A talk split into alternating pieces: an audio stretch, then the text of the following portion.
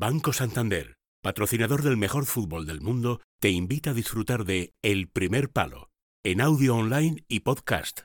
Disfruta del programa estés donde estés. Is this really who you are, or is this a big image building campaign? Who is the real Dennis Rodman? The force of nature that he was was undeniable. He was Jimi Hendrix and Wilt Chamberlain. Rodman turned the NBA upside down on his head. You never think back and say to yourself, now Dennis Rodman, which one was he? Dennis was a very clingy child. He was very shy. Skinny, he was awkward. I think he missed Pues hoy vamos a hablar con Dani Palacios de un documental sobre alguien, una persona y un deportista especial, ¿eh? Dennis Rodman. El documental se llama Dennis Rodman para lo bueno y para lo malo y lo tenéis en eh, Movistar. Está en Movistar ahora mismo, ¿no? Efectivamente. Palacios, buenas sí, noches. es un buenas noches.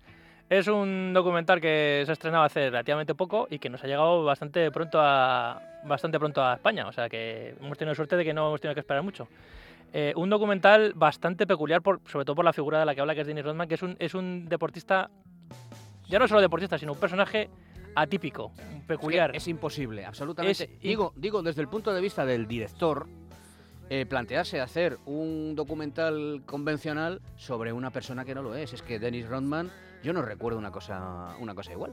No sé cómo estará Dennis Rodman ahora. se- me imagino que saldrá en el documental, pero. Sa- sí, bueno, sale, sale constante, sale como un teatro vacío ahí eh, y él habla sobre recordando sus experiencias en el pasado y, y hablando de su, de, su, de su presente y de su futuro. Y, y la verdad es que es un documental que yo, yo pensaba, bueno, es una figura inabarcable, eh, se van a dejar muchas cosas fuera y la verdad es que prácticamente lo tocan todo. lo- y hay muchas cosas que yo estoy convencido que la gente no sabe y que va a sorprender de la figura de Dennis Rodman y sobre todo que va, va a entender mm, mucho el por qué Dennis Rodman es así como es, claro. Ah. Y, Y, oye, eh, como no he visto el documental, yo te pregunto lo que probablemente te preguntara cualquier, cualquier oyente, ¿no? Eh, dices, ayuda, ayuda a comprender por qué Dennis Rodman es como es. ¿Y por qué es como es Dennis Rodman? Pues mira, para empezar, él eh, es hijo eh, de una típica mm, familia afroamericana en el que el padre abandona el nido, él siendo muy pequeño, el padre abandona a, le abandona a él y a sus hermanas y él eh, crece sin la figura de su padre. Eh, una madre que tenía como cinco o seis trabajos para sacarlos adelante, pero a la vez muy estricta. Él, el hecho de crecer en un ambiente totalmente femenino hace que sea muy retraído, sea muy tímido. Eh, las- sus, sus hermanas tienen un, un carácter muy fuerte, al igual que su madre, y él es un chico muy tímido, que vive siempre, vive siempre a la sombra de sus hermanas. De hecho, Car- iba, caram- caramba con el tímido. iba siempre, eh, de hecho, cuando salía a la calle iba con sus hermanas, iban sus hermanas delante y él detrás, y él prácticamente no hablaba. Era un chico bajito, con orejas de soplillo, que prácticamente no hablaba. De hecho, sus hermanas, que esto es el momento de la película que lo recrean, le vestían de mujer, le ponían pelucas como si fuese una muñeca. Y él hacía lo que sus, lo que sus madres, lo que sus, herma- lo que sus hermanas le decían. Eh, él va creciendo poco a poco, eh, se va buscando trabajos para ayudar en la, fa- en- en- en la familia. Eh, de hecho, hay un momento que él no hace absolutamente nada y su madre le dice que si no hace nada, directamente que le echa de casa. O sea, sin ninguna contemplación, por muy hijo mío que sea, si estás vas a estar aquí todo el día tumbado sin hacer nada, te doy un ultimátum y si no, largo. Eh, y le llega a echar de casa. Llega un momento en su adolescencia en el que él se pasa mm, mucho tiempo viviendo fuera de, fuera de su casa, vive viviendo como un vagabundo, durmiendo en casas de, de amigos, comiendo lo que pillaba por la calle, o sea, una vida muy peculiar. Eh, luego, eh, curiosamente, él encuentra un trabajo en un, creo que es un aeropuerto, eh, de fregando suelos, y roba unos, en, un- una tienda que hay en el aeropuerto, roba unos, unos relojes, utilizando el, el palo de la escoba, los mete por un agujerito y va metiendo, por la correa va agarrando relojes, y para que veas cómo es la personalidad de Dennis Rodman, los robó ni siquiera para venderlos, se los regaló a sus amigos, para que veas la mentalidad tan infantil y tan naif, eh, es muy inocente, o sea, sin ninguna maldad, es una persona que no tiene ninguna maldad, y, y de hecho, esa forma de ser siempre le ha traído muchísimos disgustos. Eh, él empezó a jugar al baloncesto muy, muy tarde porque era bajito, no terminaba de, ser un- de pegar el estirón. Ujú. Y con 18 años pasó de medir 1,77 a 2,07 en cuestión de 4 meses o 5 meses que creció 30 centímetros. Claro, de repente, eso también en su. Ya no solo en el cambio su eh, de su cuerpo, sino que también influyó en su cabeza, porque él de repente no se reconocía. él- eh, eso creó como una especie de alienación de verse en el espejo y no reconocer a la persona que tiene enfrente, porque es un cambio repentino.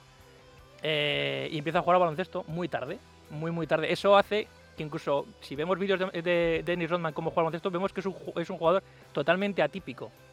Juega de una manera distinta a los demás. Porque él mm, jugaba de una manera natural, no, no, no, no sabía, no tenía fundamentos. Él de repente se, se encontró con un físico descomunal y ese físico lo, lo, lo- lo empleó en el baloncesto. Por eso saltaba casi de manera Bueno. descoordinada, Pero- eh, entraba a canasta de, de- de de manera muy extraña, saltando con el pie cambiado. Eso es lo que te quería preguntar, porque tú sabes mucho de, esto, ¿no? Pero Dennis Rodman formó parte de uno de los mejores quintetos de la historia, probablemente, de la, de la NBA. Sobre todo defensivamente. Vale, si, me- si- si- si me- eligiésemos un, un quinteto defensivo Sí. del- de, la historia de la NBA, es muy probable que Dennis Rodman estuviese en ese quinteto Perfecto, defensivo. y lo que me estás diciendo, si te he entendido bien, es que aún, De primeras era, Au- era todo innato. aún formando parte de ese, de ese equipo maravilloso de baloncesto, era un jugador en la élite del baloncesto sin fundamentos, se, ma- se marchó, dejó el baloncesto, colgó las botas siendo un, un jugador sin ningún fundamento. No, a ver, él tenía un talento, un talento natural con, para jugar al baloncesto, que le, le vino gracias a, a esa, a ese físico que de repente le, un verano él explotó y, y creció 30 centímetros y a partir de ahí él aprovechó para, mm, pues para jugar, a- para jugar al, al baloncesto. Eh, de repente, eh, él ve que tiene cualidades para jugar, pero no, no, es, no es un típico jugador de fundamentos que con esa altura se pone al poste bajo, bota el balón. Eh, no, él prácticamente no bota el balón. Lo que pasa que él tiene una capacidad innata para eh, coger rebotes, por ejemplo, y crear segundas oportunidades. Y hay un momento del, del documental muy divertido en el que Dennis Rodman dice, bueno, él tenía una condición innata, pero sí que es verdad que era un estudioso, un estudioso del juego, era, era, un, era un genio porque él veía cosas que el resto de jugadores no veía. Es decir, normalmente los grandes jugadores quieren el balón y, y se basan, basan su grandeza en anotar puntos, pero Dennis, Dennis Rodman no quería el balón. Dennis Rodman lo que hacía era coger el rebote y pasárselo al jugador eh, eh, idóneo. Entonces, Dennis Rodman hay un momento del documental que dice, él, nosotros entrenamos y nosotros tirábamos a canasta y él se quedaba mirándonos cómo tirábamos a canasta y quién, cua- cuando yo tiraba y cuando fallaba, hacia dónde iba el balón. Él en su cabeza decía, bueno, cuando Aisha Thomas coge la pelota con esta mano y le coge de esta manera y tira de esta manera, si falla el balón va para allá. Sí, que era Entonces, muy bueno él en sabe- eso. Él sabía leer Ah. esas, esas situaciones eh, y eso le convirtió en, en alguien especial, en uno de los grandes rebotadores de la historia del baloncesto. Pero siempre mm, esa manera tan peculiar de jugar al baloncesto, que nunca se había visto, nadie jugaba así al baloncesto, está asociado por, a su forma de ser. Él, eh, con esta familia tan desestructurada, eh, le fichan a la Universidad de Oklahoma. eh, Oklahoma, un sitio mm, con, en el que prácticamente sales a la, sales- sales a la calle y, y ver a una persona afroamericana es una sorpresa. No había negros. Entonces él irse a esa, a esa ciudad a jugar al baloncesto era un, era un riesgo. Pero bueno, eligió esa ciudad porque fue la que le, di- di- digamos, la que le, le- le ofreció una beca. Estuvo jugando al baloncesto universitario hasta muy avanzado, hasta los 24, 25 años, que normalmente a los 21 años ya dan el salto a la NBA, pero él como empezó tan tarde, pues eh, digamos que extendió su, su carrera universitaria. Y allí en un campus, en un, en un campamento de verano, se encontró con un chavalillo, él haciendo de monitor en un campamento de verano, que se llama Brian Rich, que era un chico de 13 años que estaba totalmente deprimido porque en un accidente de, car- de caza había matado a su mejor amigo. Y él estaba totalmente deprimido, no se relacionaba con, nada, con nadie, pero Dennis Rodman lo acogió, se acercó a este chavalito y se hicieron amigos. Un chaval de 13 años y un chico de 23, 24 años.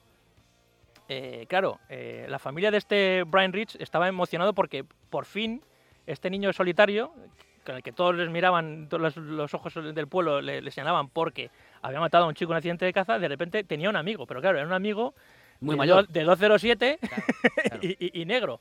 Entonces, eh, Dennis Rodman, que por aquel entonces no vivía con sus, con sus padres, este, vivía pues como mal, malvivía, de, de- de- de- pues buscándose la vida de, de cualquier manera, aparte de jugando al baloncesto, pues se fue a vivir a casa de este chico porque los padres dijeron, bueno, mm, la cogemos como un hijo más, principalmente porque gracias a él nuestro, nuestro hijo está saliendo adelante. Y a partir de ahí, la cabeza de Dennis Rodman pues empieza, empieza a entender la vida de una manera muy peculiar y muy infantil. Él asocia que esa familia es su, su familia, porque le ha cogido en su casa, entonces él lo que quiere es que esa familia la- le adopte, o sea, como un hijo más, y, de hecho, para tener el apellido de esa familia. Algo que enfada muchísimo a su madre, claro.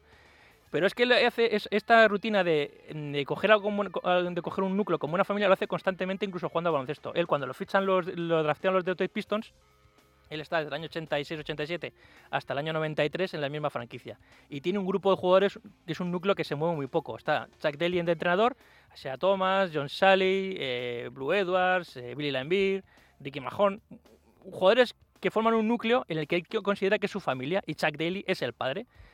Eh, gana la NBA y él considera en su mente infantil que ese equipo va a estar para siempre. O sea, no entiende la NBA como un mercado en el que los jugadores van a salir. los no, no, no. Es como, bueno, todos vamos a empezar. Es un poco la familia. Vamos Sí. a empezar y vamos a terminar nuestra carrera eh, de baloncesto en un mismo equipo, como si fuese algo totalmente infantil, o sea, una, una idea totalmente infantil.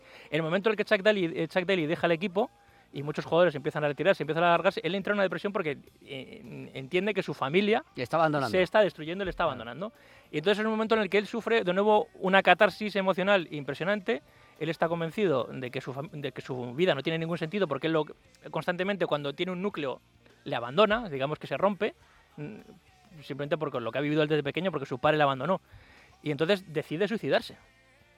Y hay un momento dado que él coge una camioneta, es- eh, aparca en, la- en- en- en el parking enfrente del Palace Double Hill, que es donde juegan los Detroit Pistons, y se queda encerrado en el coche con un arma pensando cómo se va a suicidar. Totalmente convencido, incluso dicen muchos, muchos dicen que ya había dejado la nota escrita. Se había descalzado, incluso, se ha quitado el calcetín en la zapatilla para apretar el gatillo con el pulgar del, de- del pie. Pero curiosamente, que y por eso la gente dirá, ¿por qué estamos hablando de Dennis Rodman y está sonando Pearl Jam de fondo? Eh, curiosamente, él de repente empezó a escucharse eh, una canción de Pearl Jam en, la radio, que esto curiosamente no lo cuenta en el, doc- en el documental, pero ya lo digo yo porque esto lo ha dicho muchísimas veces él. Empieza a sonar Even Flow, Even, Even Flow de, de Pearl Jam y de repente decide escuchar la canción y no suicidarse en ese momento. Y escuchando Pearl Jam se queda dormido y gracias a haber, a haber- haber escuchado la canción de Pearl Jam, él no se suicida. Y a partir de ahí dice, bueno, no me he suicidado, pero digamos que este, este, esta cosa que ha ocurrido hoy tan especial significa que he matado a un viejo Dennis Rodman y, nace un nuevo Dennis Rodman. Y es cuando a partir de aquí vemos a Dennis Rodman con el, con el, pelo, con el pelo de colores, totalmente tatu- tatuado, cuando llega a San Antonio, cuando empieza a salir por la calle, cuando empieza a ser, empieza a ser más extrovertido, cuando sale de farra. Digamos que eso, to- to- to- todo ese nuevo Dennis Rodman es un nuevo nacimiento que nace de la muerte del viejo Dennis Rodman en el, en el Palace de Burhill La y, muerte y lo- se lo debemos a Pearl Jam. de la muerte figurada. ¿Sabes que cuando estás hablando de, de la personalidad de Dennis Rodman, ese casa mucho con la personalidad de otro gran deportista, este del boxeo? Eh, porque hablas de un niño y sorprendente también. La gente dirá, pero ¿cómo es posible? Pues como en el caso de Dennis Rodman, tú dices, iba por detrás de sus hermanas, sus hermanas le vestían de niña y él no se quejaba. Dennis Rodman. Sí, sí, sí, que ahora Bueno, ves, fíjate. Pues este era exactamente lo mismo. Este era llevaba gafas, gafitas de culo de vaso, era un niño muy muy tímido, muy introvertido, exactamente igual. El padre les abandona muy pronto, la madre se encarga de sacar adelante a, a sus hijos. Él tiene hermanas también. Es exactamente el mismo caso. Y este señor es Mike Tyson. Ah, Claro, fíjate, tú claro. ves a Mike Tyson y dices, ¿cómo es posible? ¿Y cuál es el cambio? Tú dices, eh, intenta suicidarse y nace un nuevo eh, Dennis Rodman. En el caso de Tyson, él no intenta suicidarse, pero nace el Tyson que conocemos ahora cuando él es amante de las palomas. Sigue Ah. siéndolo todavía. Sigue siendo un gran amante de las palomas. Cuando un chico de su barrio estrangula a un- a una paloma. Ah. Y entonces él se vuelve absolutamente loco. Y ahí asistimos al nacimiento del Mike Tyson que conocemos, conocemos hoy en ahora. día. Un poco parecido a- al, Sí, al caso de Dennis Rodman, que se suicida figuradamente. Figuradamente, sí, sí, sí. eh, y escuchando a Pearl Jam, de, de- de- de esa situación nace, renace el, el Dennis Rodman que conocemos hoy. Pero curiosamente, a lo mejor en, en- en el caso de Mike Tyson es un, es un es- eso ocurre en un momento de ocaso, no sé si es, si es así.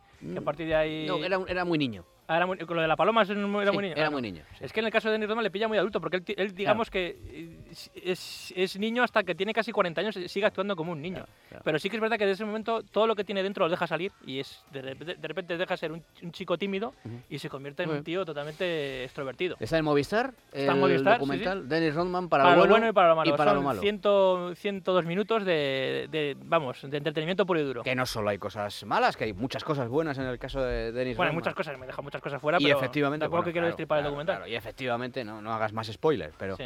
Eh, eh, bueno, al- algún anillo de la NBA gana al final. Hombre, tiene ¿no? cinco, tiene dos Ah, con los perfecto. Pistons y tres con Perfecto. Jordan y Pippen en los Bulls, que era el, el- el- el verdadero Big Three que él siempre dice fue el que creamos nosotros en, en Chicago Bulls. Al, niño a, a cuyas hermanas le vestían de niña tiene cinco anillos de la NBA. Sí. Bueno, eh, y, y es verdad que, por lo que nos has contado, ayuda a comprender un poco esa personalidad un poco estrambótica, ¿verdad? Sí. De, de Dennis Rodman. Muy bien, muchas gracias, Palacios. Gracias a ti. ¿Cómo van las cosas de Palacios? Despacio. Despacios. Eso es. Es así, ¿no? Eso es. Ese es el refrán, ¿verdad? Correcto.